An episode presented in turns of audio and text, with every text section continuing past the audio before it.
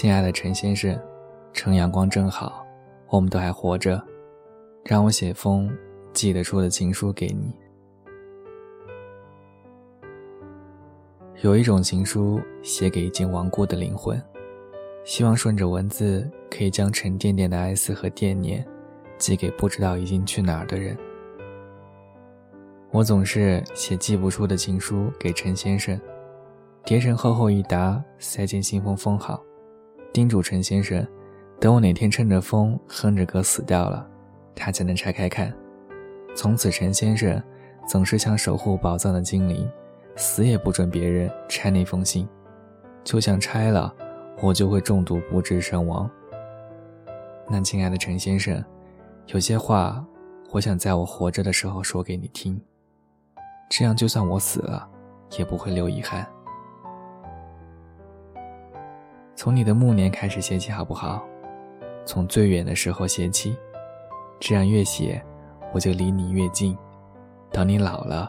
一定会比现在更幼稚一些，会和孙子辈的抢糖吃，也许还会有奇怪的疾病，时不时逗逗你。但你不要担心，我并不会嫌弃口齿不清的你，也不会计较你因为疾病莫名其妙的脾气。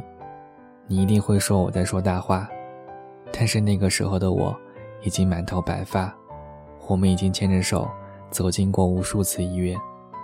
虽然这样的总结。并不浪漫，但这让我踏实。我们已经朝朝暮暮过了大半辈子，应该已经没有什么放不下。哦，我一定会帮你骗小孙子的糖吃，还要就着炉火熬很软的罐头给你吃，因为你的牙口已经不好了，却还馋得像个小孩子。陈先生，那时我一定也老了。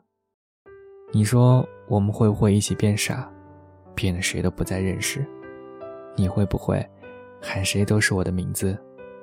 我会不会偶尔哪天清晰地指出我们的某个纪念日？假如我不小心生病，你能不能在病床前加一把大椅子，戴着老花镜，捧着年轻时候的日记，一页一页带我回忆过去？也许我们会抱着日记睡着，没有痛苦，也并不会遗憾。再向前一点，应该是陈先生，你退休了，并肩刚添了几缕白发，家里那时已经栽了很多小草小花，墙上也尽是岁月的痕迹，可能用了一辈子的碗，已经有了裂痕，窗上的某些痕迹，再也擦洗不掉。我们那时还会有一只金毛和一只哈士奇，那时候儿女都成家了，你会牵着我的手。到我俩还没去过的地方走一走。你的腿脚应该不那么轻便了，但握着我的手，每一步走的都还算踏实坚定。我们像年轻情侣那样互相拍照，去小摊前买纪念品，一家一家店铺的看。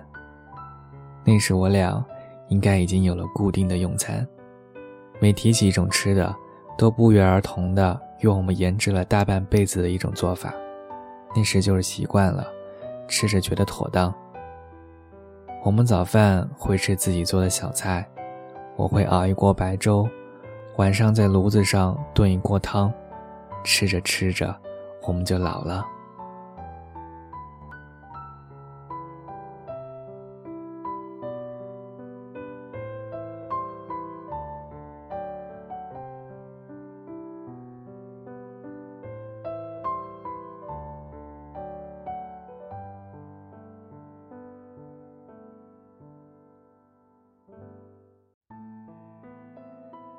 在之前呢，应该是我俩都工作了，肯定有那么一段日子，我们过得异常艰苦，为工作发愁。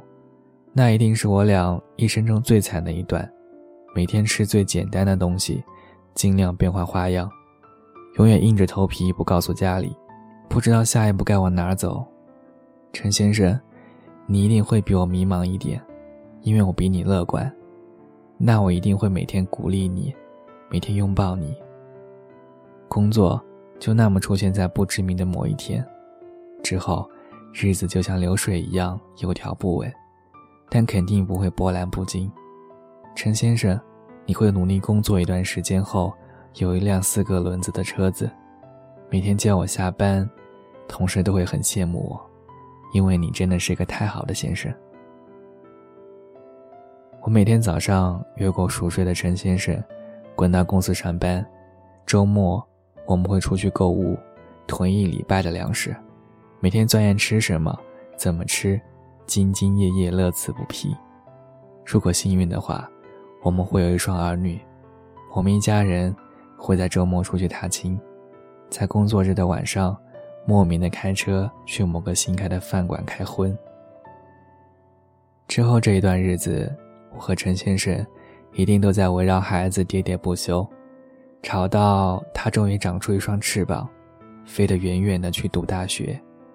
陈先生和我一定都很失落。我们一起花很长时间适应没有孩子的日子，就像当初我们花了很久才适应他们的到来。现在我要写我们的婚礼了。陈先生会给我一枚戒指，先订婚。我并不知道哪天发的戒指，但是我们毫无悬念的订婚了。之后在校园，陈先生穿着西装，挽着穿婚纱的我，我们把教室走了一遍，把那些小路走了一遍，还去体育场的跑道上躺着晒了晒太阳。但这并不是我们的婚礼，我们在家乡举行了传统的婚礼。这和我天马行空的想法发展的并不一样，但旁边站的是陈先生，也一度令我心满意足。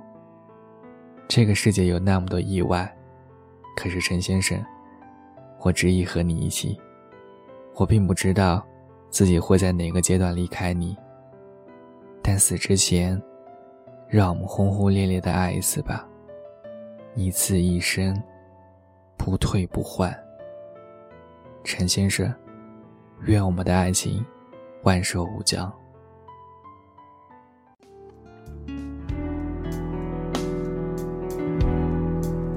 曾在我背包小小夹层里的那个人，陪伴我漂洋过海，经过每一段旅程。隐形的稻草人，守护我的天真。曾以为爱情能让未来只为一个人，关了灯依旧在书桌角落的那个人，变成我许多年来纪念爱情的标本。消失的那个人，回不去的青春，忘不了爱过的人，才会对过往认真。只愿得一人心。白首不分离，简单的话语需要巨大的勇气。没想过失去你，却是在骗自己。最后你深深藏在我的歌声里，只愿得一人心，白首不分离。这清晰的话语，嘲笑孤单的自己，盼望能见到你。却一，遗憾你听不到我唱的这首歌。只愿得一人心，白首不分离。这简单的话语需要巨大的勇气。没想过失去你，却是在骗自己。最后你深深藏在我的歌